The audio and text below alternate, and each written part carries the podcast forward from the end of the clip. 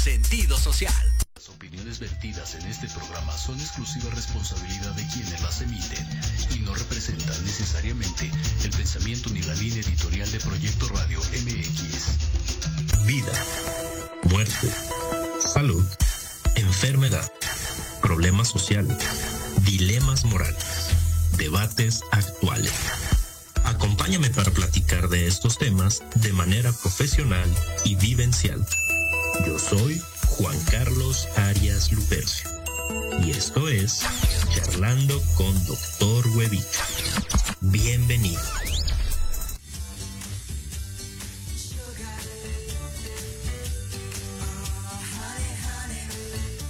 Hola, hola, hola, hola. Muy buenas tardes tengan todos ustedes bienvenidos una vez más a este su programa. Eh, espero estén teniendo un muy, muy bonito miércoles, mitad de semana. Eh, las carreras para variar y no perder la costumbre, pero ya andamos por aquí. Y antes de iniciar el programa, antes de estar de lleno con lo que nos acontece el día de hoy, eh, quiero compartirles eh, algunas cortesías eh, del proyecto Radio MX, fútbol y audiolibro con sentido, y son para unas obras de teatro que nos están compartiendo desde luego nuestros amigos de Teatro Tepeyac. Y son para las obras de Si te descuidas te inflas, Wise Watchers, el musical es para adolescentes y adultos, es el viernes 11 de agosto a las 19 horas. Hay 10 pases dobles disponibles. Eh, que en paz descanse hasta que la muerte nos una. Esto es para toda la familia. Y es el 12 de agosto, sábado, a las 6.30 de la tarde. El Mago de Oz, que también es para toda la familia. Y es el domingo 13 de agosto a las 12 horas. Eh, muy importante recordar y tomar en cuenta que solamente se entrega un pase doble por persona y pues obviamente no a los grupos, ¿verdad? Es decir, no, no va toda la familia y pues ya nos quedamos sin pases, ¿sale? Pues bueno, eh, gracias eh, amigos de Teatro Tepeyac. Y pues bueno, nuevamente les envío un cordial saludo. Como se darán cuenta, estamos cambiando a cada rato de, de locación, pero ya creo que esta será ya la, la definitiva por ahí en las redes sociales les compartí hace eh, poquito, el día de ayer o antier, no, recuerdo con exactitud, eh, por varias cuestiones este, que he estado ahí eh, tratando de administrar y ajustar mis tiempos, mis horarios y las actividades que realizo en el día. Casi, casi, pues ya me estaba despidiendo de ustedes hace dos programas, pero, pero no, vamos, vamos a seguir, vamos a darle, eh, vamos a aprovechar este espacio que Dios, la vida, el universo y todos ustedes nos están brindando para seguir informando, seguir eh, divirtiéndonos un rato y pues también me sirve como distracción. Y pues bueno, ahora sí vamos a empezar con el tema del día de hoy. Es un tema un poco breve, traté de hacerlo lo más breve posible, eh, aunque aunque de repente por ahí eh, nos podría dar para mucho, para mucho, mucho de qué hablar. Y el tema del día de hoy es tipos de fármacos y automedicación. Es decir, el día de hoy vamos a hablar de todos los fármacos, de los medicamentos, qué son, para qué sirven, eh, cuál es su finalidad y desde luego hablar de la automedicación, que es un problema que está eh, ha estado eh, eh, desde hace ya varios años, pero que actualmente en cuestiones de salud pública a nivel, a nivel internacional, pues sí tienen ahí los focos rojos por ciertas cuestiones que vamos a comentar en un ratito más. Les recuerdo a todas las personas que nos siguen a través del live de Facebook, a través del canal de YouTube y de las diferentes plataformas que pueden estar interactuando con nosotros, que pueden estar mandándonos por ahí sus mensajitos, buena vibra, sus respuestas, sus comentarios, ya que la pregunta del día de hoy es si tú te has automedicado y por qué razón lo has hecho.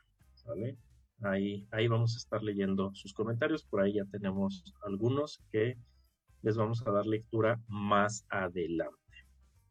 Y pues bueno, vamos a empezar de una buena vez. Vamos a bajar un poquito la luz. yo me sentía muy, muy iluminado y dije, ¿por qué? ¿Por qué rayos estoy tan iluminado? Denme. No me gusta casi tanta luz, de hecho, pero si no, luego me dicen, es que no te ves. Pues que no quiero que me vean, que no me peiné hoy. Vamos a empezar ahora sí de lleno con el tema del día de hoy. ¿Qué es un fármaco? A, grandes rasgos, a, qué nos referimos cuando hablamos de un fármaco? Un fármaco va a ser una sustancia, una sustancia química, la cual evidentemente ya ha sido o está siendo estudiada, analizada, es decir, ya la conocen, ya la conocemos, ¿no? Que se encargan de eh, elaborarlos, de, llevar todo este control y demás, eh, cuya finalidad va a ser o, va a tener una capacidad para generar cambios dentro de los organismos. Es decir, propiamente eh, intervenir en todos los procesos normales que todos los seres vivos tenemos. Meterme un poquito más a detalle sería un poquito confuso, ¿no? Este, no quiero ser tan, tan técnico, no utilizar tantos tecnicismos, perdón. Básicamente un fármaco va a ser una sustancia química, la cual ya se sabe, ya se conoce, y que va a tener ciertas acciones en determinados puntos o en determinadas eh, rutas o vías dentro de nuestra función, dentro de nuestras funciones como seres vivos, dentro de nuestras funciones biológicas. A los fármacos o a estos sustancias activas, o por ahí los hemos escuchado como principio activo. Este, ahora sí que como nombre científico, un nombre químico. Es importante también eh, mencionar que, que en algunos sitios, en eh, lugares, denme dos segunditos. Ah, ahí está, es que estábamos teniendo ahí un. Está un poco.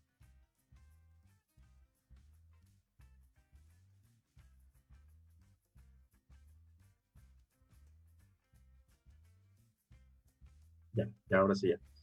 Que de repente como que me, me congelé y de repente escuchaba, pero ya estamos aquí. Es.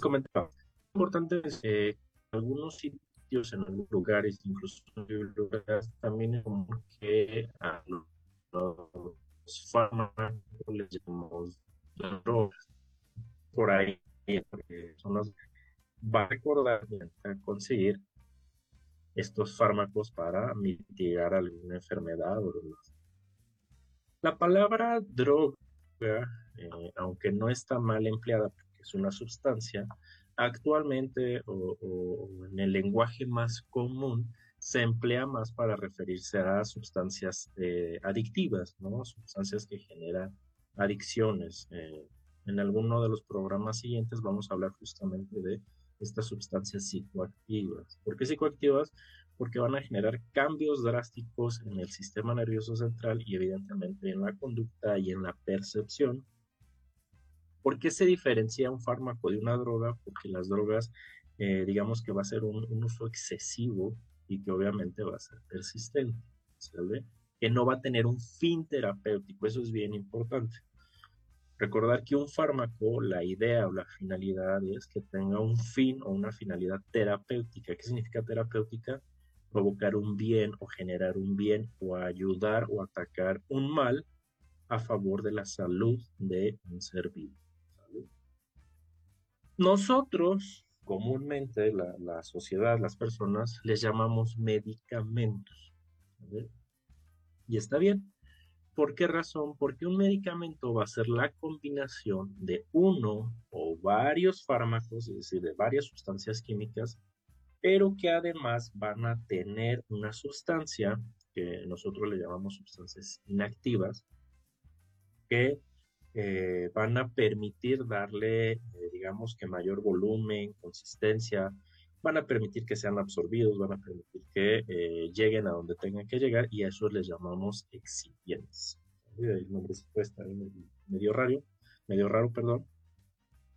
En pocas palabras, mm, yo voy a tener una sustancia química, ¿vale? vamos a, poner un ejemplo un poquito, mm, un poquito fácil de entender. Eh, mm, estoy pensando en uno más, sencillo para que sea más, fácil de entender. Eh, supongamos que yo tengo eh, diclofenaco.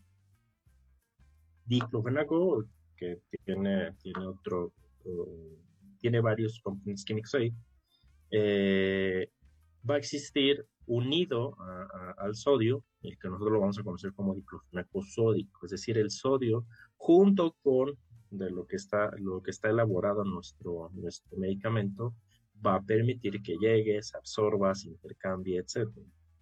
Hay excipientes, por ejemplo, como la glucosa, eh, el almidón y demás, que van a estar junto con el fármaco para que cuando nosotros lo ingiramos o nos lo inyecten, llegue a donde tenga que llegar. Eh, ahorita más adelante voy a aclarar un poquito esto para que no genere tanta duda. En general, cuando nosotros hablamos de un medicamento o un fármaco, está bien. ¿eh? No, no, no es erróneo. Porque pues ni modo que todo el mundo sepamos cuáles son las sustancias químicas y mucho más los excipientes, ¿verdad? Ahora bien, ¿cuál es la finalidad de los fármacos? ¿Cuál es la finalidad de estos eh, medicamentos? algo bien importante y que tengo que aclarar desde ahorita, desde ya, es que los fármacos no van a, cambiar, o sea, no van a modificar la naturaleza propia de las funciones biológicas. Es decir, cada uno de los seres vivos, y me voy a referir específicamente a nosotros, a los seres humanos, tenemos ya funciones eh, biológicas bien definidas respirar, el latido del corazón, eh, etc. Estos fármacos no van a llegar a cambiar, eh, a, cambiar esa, esa, ese, mm, ese, proceso que ya está eh, bien delimitado y que el organismo ya lo tiene bien, bien realizado para que se modifique, pues ya vamos a hablar de otras cosas, ¿no? De procesos de mutación, evolución, etc no va a llegar a modificar la naturaleza de esos procesos. Tampoco va a crear nuevas funciones, es decir, yo no me voy a tomar un fármaco y de repente eh, me van a salir alas y voy a empezar a volar, porque eso no está dentro de mis funciones biológicas actuales en este momento. ¿Qué es lo que van a hacer los fármacos o qué van a hacer los medicamentos? Influir en dichas funciones biológicas, es decir, van a acelerar van a retrasar todas las reacciones químicas que se llevan a cabo dentro de nuestro organismo. Hablemos de metabolismo, hablemos de eh, reproducción, eh, etcétera. Todas estas reacciones químicas que están sucediendo dentro de mi cuerpo, para que yo respire, para que mi corazón lata, para que mi cerebro funcione, para que yo me mueva, todas esas reacciones químicas entonces sí van a estar ya sea aceleradas o bien disminuidas por la acción de los fármacos, de otras sustancias químicas. Y otra, otro punto importante de los medicamentos, y este sí para mí es uno de los más importantes, eh, no pueden restablecer estructuras o funciones ya dañadas. Por ahí se está estudiando un poquito más con la cuestión de los fármacos. Eh, para ayudar a retrasar, a retrasar procesos degenerativos o retrasar procesos destructivos dentro del organismo. Pero realmente, así siendo estrictos desde el punto de vista farmacológico, eh, eh, un, fármaco no va a llegar y va a, decir, ok, eh, se te destruyó todo esto, entonces yo fármaco voy a regenerarte y haz de cuenta que nunca te pasó nada. No si no, entonces eh, no tendríamos tantas enfermedades degenerativas ¿no? Parkinson, ¿no? la esclerosis lateral amiotrófica, etc. Por poner algunos ejemplos. ¿Por qué, eh, ¿por qué es, me es importante recalcar este punto? Porque hay que recordar que el cuerpo del organismo por sí solo se autorrepara, es decir, cuando algo no está bien, cuando alguna función no se está llevando a cabo como debería, cuando la supervivencia está en peligro o está de por medio, el propio cuerpo va a, eh, a reparar o hacer esos cambios o va a hacer esas reparaciones.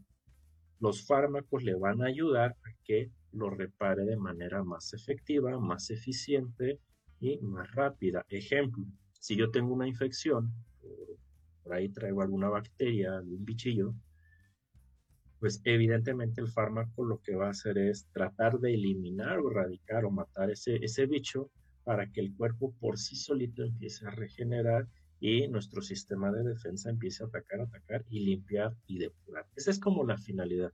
¿Por qué lo digo? Porque muchas personas cuando eh, hablan de medicamentos cuando escuchan hablar de medicamentos, eh, lo ven como una salida fácil o una respuesta fácil ante una situación, como si fuera mágico. Eh, es que si yo me tomo la pastilla me voy a curar y ya me voy a aliviar. No, espera. Tiene un proceso, tiene eh, que seguir ciertas rutas químicas, va dirigido a ir controlando. El caso más común, y lo vuelvo a repetir, es el de los antibióticos. Hay personas que a lo mejor traen una infección se toman eh, eh, la primera dosis de antibiótico y dicen, ay, es que no me he curado, o sea, ya me tomé mi pastilla o ya me tomé la cucharada y, y sigo igual y sigo enfermo. Sí, espera, es que para eso hay un tiempo, para eso hay un periodo, para eso hay una dosis, eh, para eso hay días de tratamiento, porque el medicamento no va a actuar de, de inmediato, o sea, va a ir actuando de poco en poco para que también el cuerpo, el mismo organismo, empiece a llevar estos procesos. Eh, hay otros, eh, o dentro de las funciones, o mejor dicho, dentro de estas acciones que tienen los fármacos, también es apoyar cuando de repente una sustancia no está eh, en la cantidad necesaria o no está funcionando como debería o se nos está acabando antes de tiempo. Un ejemplo serían las hormonas, ¿no? Eh, cuando llega una mujer al periodo de eh, síndrome climatérico o a la menopausia, pues sus niveles de estrógeno, sus niveles hormonales bajan muchísimo. Y entonces de repente hay pacientes que sí son candidatas a algo que se llama terapia eh, de reemplazo o terapia hormonal de reemplazo o terapia sustitutiva hormonal, en la cual el fármaco que, se está, que están ingiriendo es propiamente hormonas o, son hormonales que van a suplir esas hormonas que hacen falta. Es decir, como no tengo tantas hormonas, le voy a meter hormonas que van a ser sintéticas, pero para ayudarle a corregir. El ejemplo más claro que tenemos es el de la diabetes, ¿no? Con el uso de las insulinas.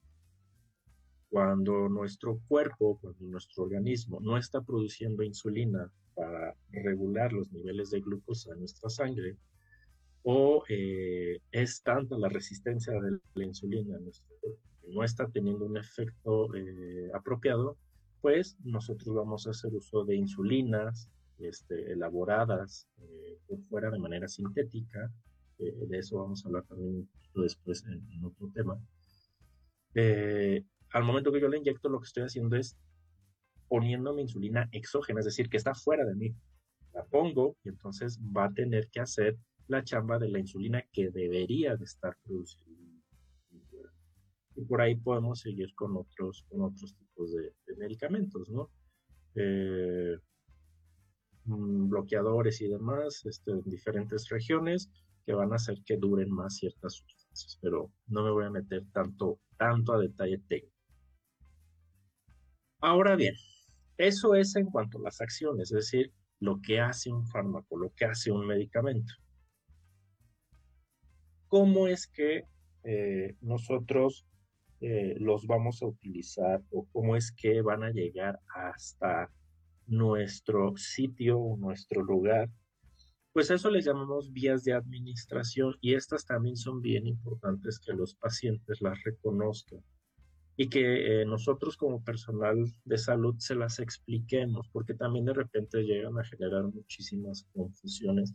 Y ahorita les voy a platicar un caso eh, que parece cómico, parece chusco, pero que puede poner en riesgo la vida de un paciente por eh, no explicar como a detalle, ¿no? Esta parte que a veces también se nos pasa a nosotros como, parte del área de la salud, de, de tenernos un poco explicar y también por parte de los pacientes de no preguntar, ya sea por miedo, por tiempo, etc.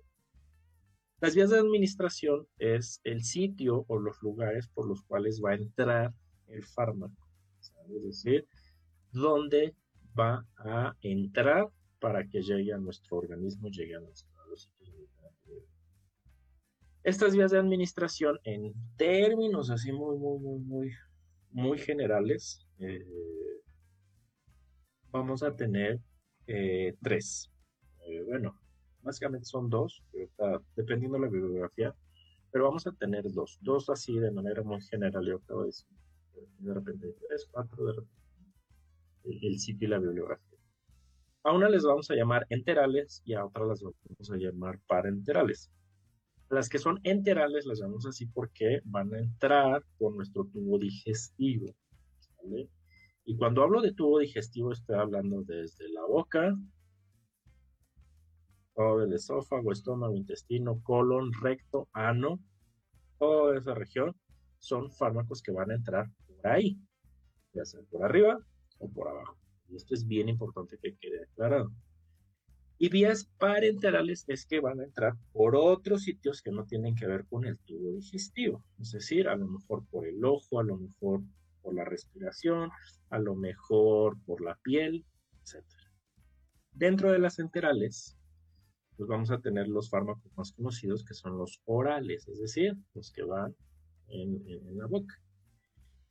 Dentro de estos puede ser la típica pastilla que yo me tomo, la ingiero y se me va, o los sublinguales que van a tener un efecto, digamos, más.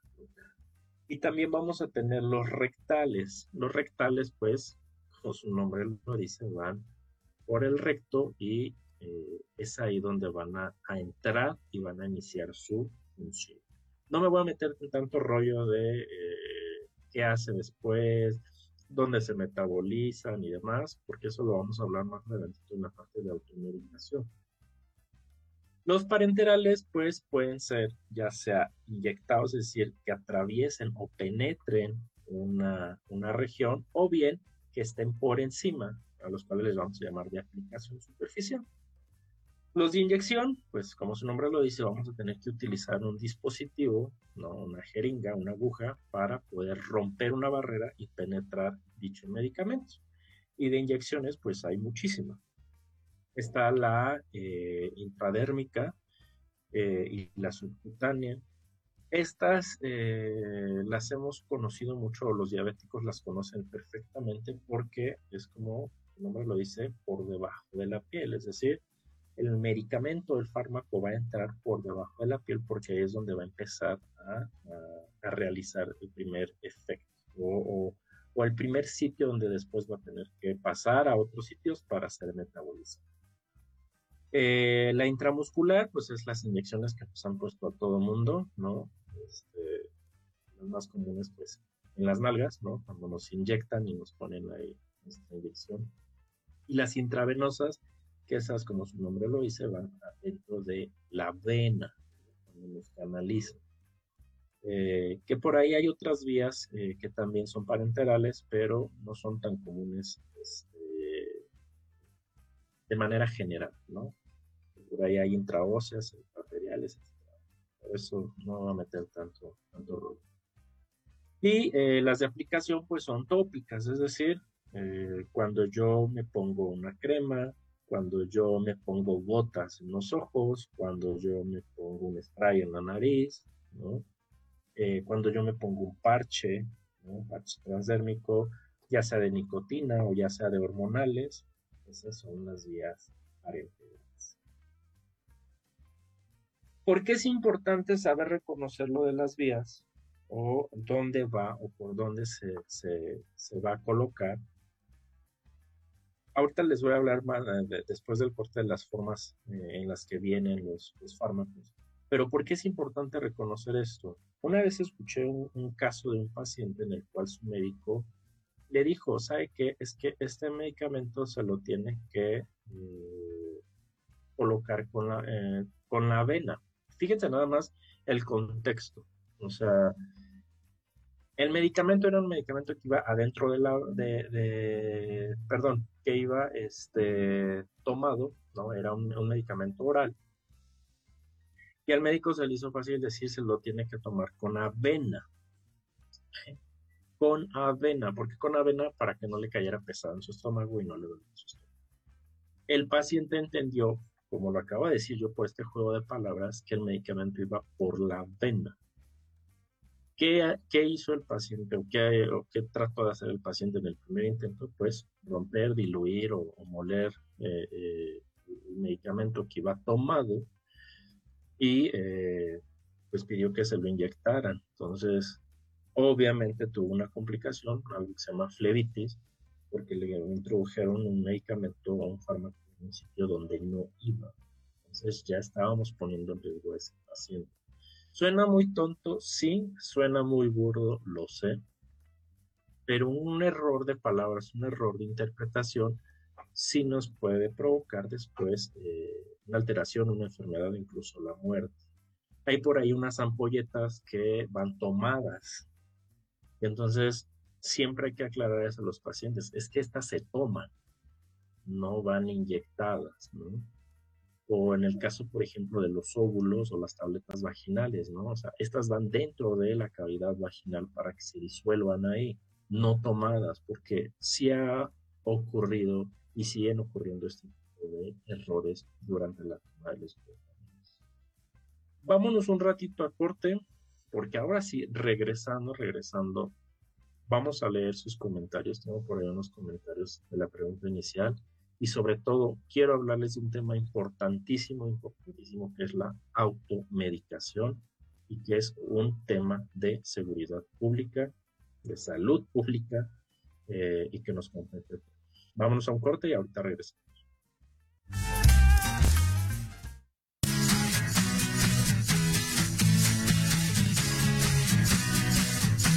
Hablemos de verdades.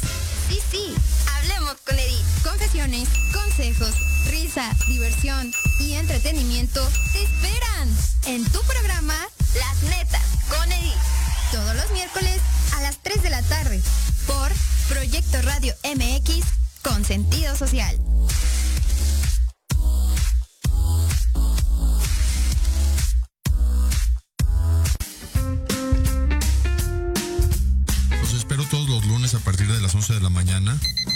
Notas que no se notan.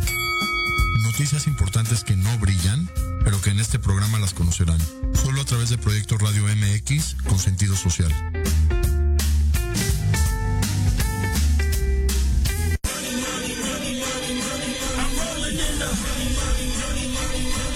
Saber de marketing, estrategias comerciales y nuevas tendencias? Te espero aquí todos los viernes de 7 a 8 de la noche en Let's Talk Marketing, conducido por Héctor Montes. Hablaremos con expertos y analistas para darte prácticos y efectivos tips para tu negocio. Solo por Proyecto Radio MX, la radio con sentido social. Yo soy Lucía Rank. Yo soy Gustavo Loarte. Yo soy Arturo Malo. Yo soy Charlie Explora. Yo soy Yoshi Yoshi. Y juntos somos Ley de Atracción MX. Un podcast donde abordamos temas como viajes, entretenimiento, cultura, música, cine, aventuras y mucho más. Te esperamos todos los sábados en punto de las 2 de la tarde por Proyecto Radio MX. La radio con sentido social.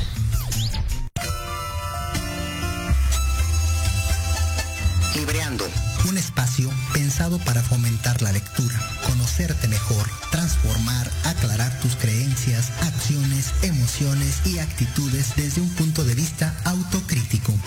Conducido por Ivonne Barrera y Eric Domínguez. Acompáñanos cada lunes a partir de las 4 de la tarde por Proyecto Radio MX, con sentido social.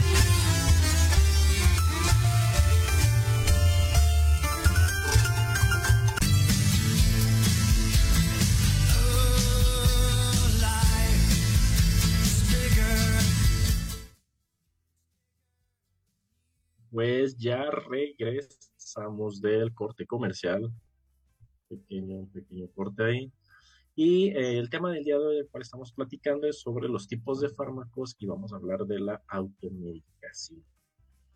Eh, muy brevemente les expliqué un poquito antes de irnos a corte, pues qué son los fármacos, eh, cómo son, por dónde se utilizan y a grandes rasgos cuáles son las acciones que tienen los medicamentos. Recordemos que la finalidad es pues ayudarnos, ayudar a procesos que están desequilibrando nuestro organismo. Y les lancé una pregunta al inicio que es si tú te has automedicado y por qué. Y ahorita en un ratitito más voy a darle lectura a los comentarios porque este tema a mí en particular de verdad me, me llama mucho la atención y es importante que lo, que Vamos a continuar eh, un poquito con los fármacos porque ahora quiero hablarles de, eh, ahora sí, en general, desde el punto de vista de clasificación, ¿cómo es que nosotros vamos a, o cuáles son los tipos de medicamentos que hay? ¿Por qué razón? A la consulta, por lo regular, eh, los pacientes casi siempre nos preguntan, ¿y qué medicamentos eh, me tengo que comprar? Pues, si le das la receta, pues la receta y se la entregas, te dicen, ¿y cuáles me recomienda? ¿De patente, genéricos o similares? Ahorita vamos justamente a esa parte.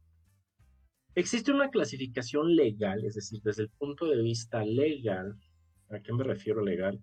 Que como yo, yo, o sea, yo como personal de salud, ya sea un odontólogo, ya sea médico y demás, eh, tengo para eh, eh, establecer un tratamiento y, dirigirlo al paciente, o bien el paciente tomarlo de acuerdo a ciertos lineamientos. Desde el punto de vista legal, existen dos tipos de medicamentos o existen dos clases de medicamentos. A uno los vamos a llamar eh, medicamentos o fármacos de prescripción y a los otros los vamos a llamar fármacos o medicamentos de venta libre, libre venta, ¿Por qué es importante reconocer estos dos eh, grupos de medicamentos?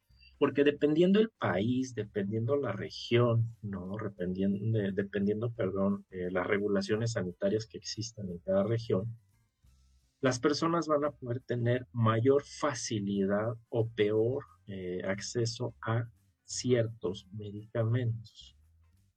Los medicamentos que son bajo prescripción médica, como su nombre lo dice, solo pueden ser recetados o prescritos por un médico o un odontólogo o cualquier especialista en la salud, porque ya hizo un previo eh, diagnóstico y estableció un tratamiento para el diagnóstico con base a las necesidades, requerimientos, alergias y demás de ese paciente.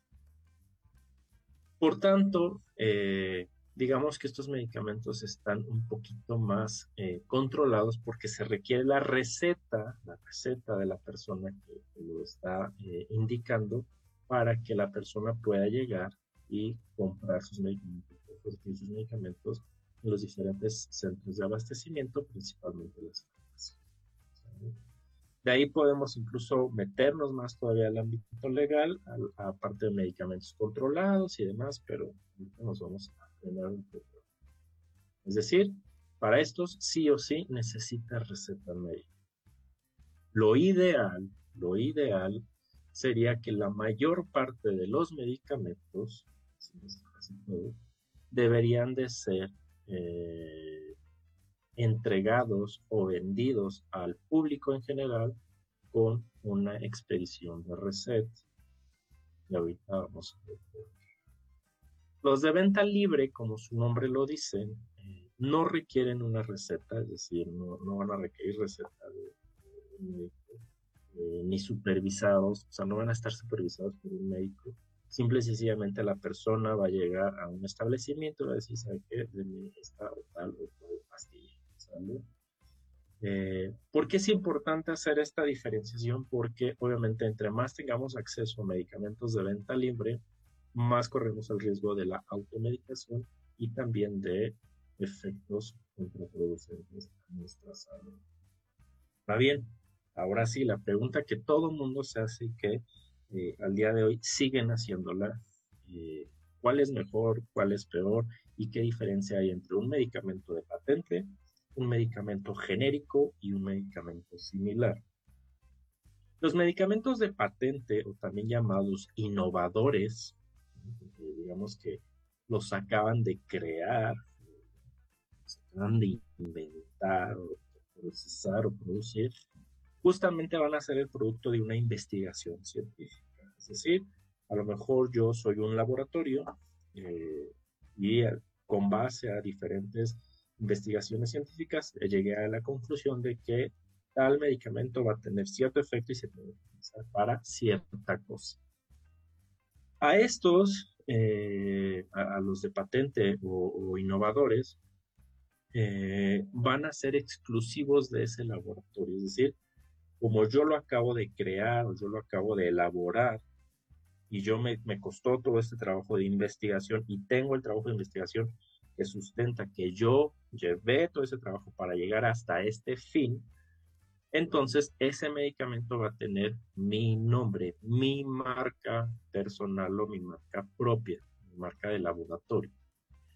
Esos de patente, eh, cuando ustedes los ven en una caja, van a tener dos denominaciones a una que le vamos a llamar sustancia activa, es decir, el nombre de la sustancia química con la cual se trabajó en, ese laboratorio, y la segunda, el nombre comercial, el nombre con el cual el laboratorio dijo, yo le quiero poner este, este nombre a este, este. Eh, por cuestiones de política, pues no puedo mencionar aquí algunos, este, pero lo pongo yo siempre con el ejemplo de los pasteles. Y más adelante, ya que terminemos de ver las tres clasificaciones, voy a poner con, mi ejemplo de los pasteles. Ese es el de patente. Después vamos a tener a los medicamentos genéricos, o que también son conocidos como genéricos intercambiables. ¿Qué sucede con este tipo de medicamentos? Son aquellos que tienen la mismita sustancia activa, es decir, la misma sustancia química que el de patente, tienen la misma vía de administración, las mismas concentraciones, las mismas potencias, es decir, es prácticamente igual al que se hizo en el laboratorio inicial, solamente que pasaron por pruebas de intercambiabilidad. Eh, ¿A qué se refiere intercambiabilidad? Hagan de cuenta que eh, el laboratorio inicial dijo, ¿saben qué? Ya produce, eh, produce mucho, pero voy a vender la patente, ¿saben qué? como ya registré que yo lo creé, yo lo, yo lo elaboré, ya, yo ya tengo mis derechos de autor, entonces se lo, le voy a vender eh, eh, el trabajo a otros, a otros laboratorios para que ellos también lo reproduzcan. ¿Por qué? Porque quiero que lleguemos a más población, que este medicamento llegue a más, a más gente, que se produzca en mayor cantidad y entonces ya no nada más el laboratorio inicial lo va a elaborar, sino que otros laboratorios, muchos laboratorios pueden empezar a elaborarlo con base a las investigaciones de el de patente. Por tanto, los de eh, genéricos o los medicamentos genéricos solamente van a estar denominados por la eh, sustancia activa o por eh, el principio activo. En la caja por lo regular solamente vamos a ver el nombre de la sustancia activa y en ocasiones llegan a tener la leyenda de que son genéricos o que son genéricos intercambiables. Es decir, van a servir lo mismo que el de patente, solamente que ya van a estar en otro tipo de laboratorios. Y por último, vamos a tener eh, los fármacos similares o, o similar, estos, a diferencia de los otros dos, no han pasado por ninguna prueba de intercambiabilidad. Es decir, eh, siendo así como muy estrictos, y no me quiero ver mal, y a lo mejor me voy a meter en camisa de once varas, no han pasado por todas las pruebas de farmacovigilancia, no han pasado por todas las pruebas para corroborar si efectivamente la dosis, la cantidad y la vía de administración sea la mismita que el original o el primero en el cual se elabora. Por lo regular, estos solo se van a, denominar con el puro nombre comercial. ¿Por qué es importante hacer la aclaración de estos tres? Por lo que vamos a platicar más, adelante. Entonces, mi ejemplo de los pasteles es bien fácil. Yo eh, acabo de inventar una receta para hacer un pastel de frambuesa. Y entonces yo a ese pastel de frambuesa le voy a poner pasteles Juanito. Pasteles Juanito es el nombre eh, comercial y pastel de frambuesa es el eh, nombre químico. Cuando yo venda mis cajas de pasteles, van a decir pasteles Juanito y entre paréntesis o abajito pasteles de frambuesa. Hechos con una receta que solo yo sé y que solo yo creé y que me duró mucho tiempo para que yo llegara a ese, resultado. Pero llega un punto en el que se libera esa receta y digo, bueno, vamos a, venderla a otros laboratorios, vamos a, intercambiarla con otros laboratorios, por eso son intercambiables. Voy a intercambiar mi receta con otros laboratorios, en este caso con otras personas, y entonces yo llego con mi prima, con mi sobrino, con mi tío, con mis amigos, y a todos les digo, ¿saben qué?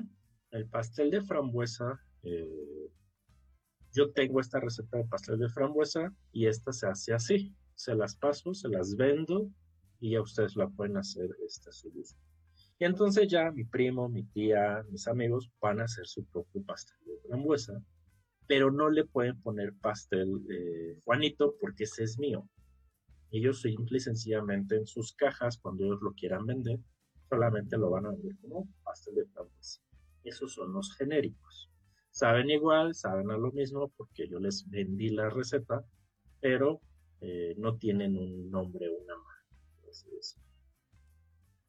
Pero de repente hay alguien, ¿no? Este, que dice, ay, le voy a tratar de copiar la receta a Juan Carlos para hacer un pastel de frambuesa pero a lo mejor no le voy a echar, eh, no, no, tengo las cantidades exactas de este, harina, de azúcar, a lo mejor le estoy echando otro tipo de frambuesas, entonces al final yo voy a vender un pastel, le voy a poner pastel fantasía, porque no le puedo poner pastel de frambuesa, porque no tiene la misma cantidad que los otros dos, pero tampoco le puedo poner el nombre de Juanito porque ya está registrado. Entonces, yo similar, lo único que voy a hacer es venderlo y ponerle pastel fantasía.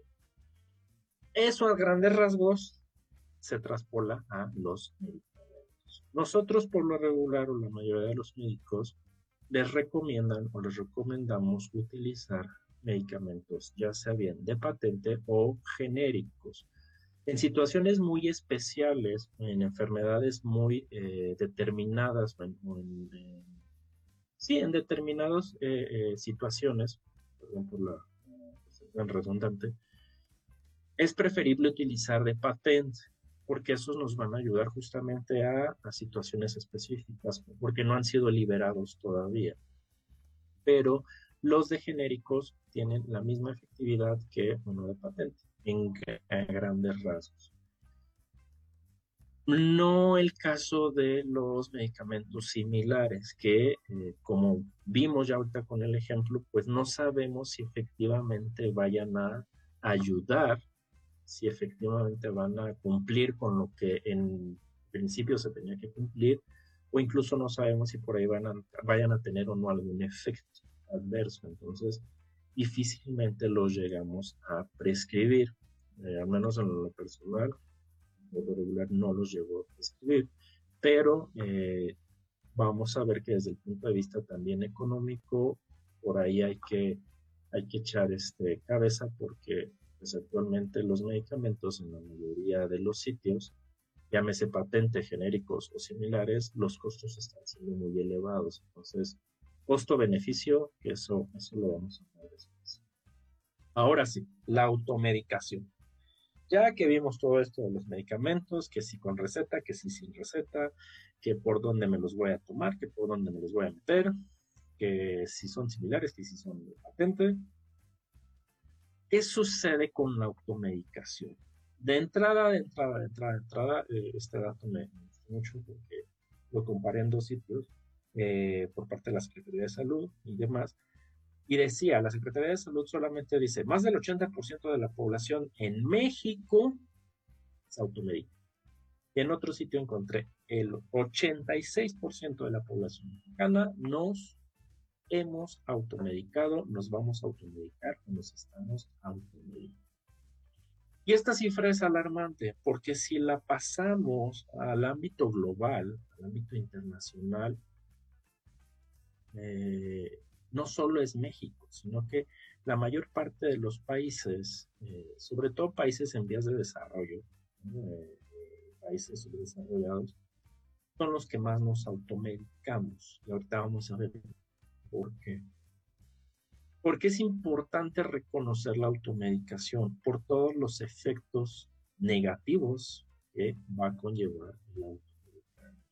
¿Qué es automedicarnos? Automedicarnos, como su nombre lo dice, es que yo, solito, sin que nadie me diga, sin que nadie me revise, sin que nadie haga una exploración o anamnesis, es decir, un interrogatorio completo o revisiones, sin que eh, sepa mis alergias, por dónde va a entrar o no el medicamento, yo decido consumirlo o yo decido ingerirlo para tratar de calmar o prevenir alguna situación de salud. A simple vista, pues parece inofensivo, porque la mayoría lo hemos hecho. O sea, me duele la cabeza, pues voy y me compro un medicamento para quitarme el dolor de cabeza. Me duele una muela, pues voy y me compro un medicamento para el dolor de la muela. Me arde al orinar, pues voy y me compro un medicamento para la infección de la vida. ¿Qué sucede? Eh, que esto va a tener consecuencias y las consecuencias suelen ser graves. La primer, primer, primer consecuencia, y que ya lo estamos viendo a nivel global, es la resistencia a los medicamentos. ¿Qué significa resistencia a los medicamentos? Cuando yo me tomo a cada rato medicamentos porque me siento mal, sin estar yendo con un médico, sin llevar un tiempo o un periodo de tratamiento, sin llevar unos días de tratamiento, eso es otro, otro error que cometemos muchos los mexicanos, eh, sobre todo con los antibióticos. Abusamos muchísimo de los antibióticos. Apenas estornudo, quiero un antibiótico. Apenas veo que el niño tiene moco, antibiótico. Eh, una evacuación con diarrea, antibiótico. Y no solo es antibiótico, sino que por lo regular utilizan o utilizamos antibióticos muy fuertes, antibióticos de amplio espectro, y nada más uno o dos días. Y después de dos días, como ya me siento bien, ya no completo el esquema de tratamiento. ¿Qué sucede con las bacterias? Pues dan de cuenta que es como si le estuvieran eh, disparando eh, balas a, un grupo de bacterias, de primero pues las van a matar, porque dicen, ah, ¿qué está pasando? Pero si continuamos con esos disparos, con esos disparos va a llegar un punto en que las demás bacterias van a decir, no, espérate, es que ya sé, me voy a esconder tantito porque ya sé por dónde van a llegar las balas. Va a llegar a un punto en el que las balas ya no les van a hacer. Tenemos pacientes que son resistentes a todos los antibióticos prácticamente, es decir, que ninguno les hace, es como si les diéramos dulces a las bacterias, porque no les están haciendo. Hay por ahí estudios, hay unos estudios muy buenos eh, que hablan de superbacterias a raíz de la resistencia a los antibióticos. Y eso es terrible porque en un futuro se dice, en un futuro no muy lejano, ¿eh? porque dentro del hospital ocurre muy, muy frecuentemente. Hay bacterias que ahora sí que ni echándoles agua bendita las destruyes porque como ya el paciente abusó, abusó tanto de estos medicamentos que eh, a veces es difícil de erradicar. Y esto sucede con muchos otros medicamentos. Otra consecuencia, eh, no menos grave, que también es, es, grave, son los efectos secundarios dañinos, incluso la intoxicación. Hay muchos pacientes que llegan a tener intoxicaciones que no sabían que eran alérgicos, no sabían cómo tratarse. Eh, empiezan a tener efectos indeseados porque tienen otras enfermedades, porque estaban tomando otro medicamento y no sabían que estos dos chocaban. Y de repente las consecuencias pueden ser letales, sobre todo eh, en el caso de los niños. Tengan mucho cuidado con los niños. Hay, hay adultos, hay padres de familia que dicen es que me les, están, me les están dando dosis muy bajitas. Eh, no es que sean dosis bajitas, es que son dosis acorde a su edad, acorde a su peso, que eso es bien importante en los niños, ¿no? Eh, y acorde a las necesidades. Entonces, aguas, aguas ahí porque podemos llevarlos incluso a la muerte. Hay pacientes que han llegado a morir por tomar cosas tan simples como el paracetamol, ¿no? Que por ahí es motivo de burla y por ahí en un tiempo fue motivo de chiste, ¿no? Ay, paracetamol, jajaja, y hasta había memes. Aguas, porque incluso eso puede ser letal en algunos pacientes. Eh, ocultar enfermedades graves, ¿no? ¿Cuántos casos hay, por ejemplo, de apendicitis que ah, es que me está doliendo mucho, mucho el estómago, me duele muchísimo, ah, me tomo un montón de analgésicos, me inyecto un montón de analgésicos, el famoso ketorolaco que lo utilizan al por mayor, y entonces ya no les duele. El apéndice sigue eh, inflamándose, se revienta, se abscesa, cae en un cuadro de peritonitis y llega a urgencias ya con un cuadro bien complicado. ¿Por qué? Porque como nunca le dolió, porque ya tomó analgésicos, aquello se complicó. Y eso sucede con muchas otras enfermedades. Eh, y el abuso, que después vamos a, platicarlo también, ¿no? Hay fármacos que de, repente llega un punto en el que se abusa de ellos, ¿no? Sobre todo, voy a volver a poner el ejemplo de los analgésicos inflamatorios, y de repente tenemos ya pacientes con problemas de insuficiencia renal, problemas hepáticos, porque todo el tiempo estuvieron tomando este de medicamentos. Eh, ya se nos está acabando el tiempo para, para variar y no perder la costumbre. Eh, como causas, como causas de, de, la automedicación, pues ya lo veíamos. Eh, la falta a veces de acceso, la falta, la falta de, de, economía, pero algo bien importante que yo ahí sí, este, a veces hasta me enojo, el acceso tan sobresaturado a Internet y a redes sociales. Es bien común que los pacientes lleguen a consulta diciendo, es que yo cheque en Internet que de acuerdo a mis síntomas yo tengo esto. Y como yo tengo esto, pues fui a la farmacia y me compré estos medicamentos para que se me quitara. Y sí se me quitó, o un poquito y después ya no, o no se me quitó y me complicó. Aguas con lo que hay en internet, recuerden, si tienen algún padecimiento, si se sienten mal, consúltenlo con alguien que sepa, consúltenlo con una persona especialista, con personal de salud y no se automediquen porque a veces las consecuencias pueden ser peores hay pacientes que se desesperan y dicen, es que yo voy a consulta y me están recetando lo mismo. Sí, espérate. Te están recetando lo mismo por una razón de ser, porque ya te revisaron, porque ya te inspeccionaron, porque saben los efectos que esto va a conllevar. ¿Vale? Bueno, no me quiero despedir. Me quedaron pendientes por ahí los comentarios. la mayoría pues coincidían que sí se han automedicado. Eh, aquí el consejo que les doy es no se automediquen porque de verdad las consecuencias pueden ser eh, fatales. Y cualquier duda, cualquier pregunta, con todo gusto me pueden escribir. Cuídense mucho y nos vemos el siguiente miércoles con otro tema con su amigo y servidor. Un abrazote a todos.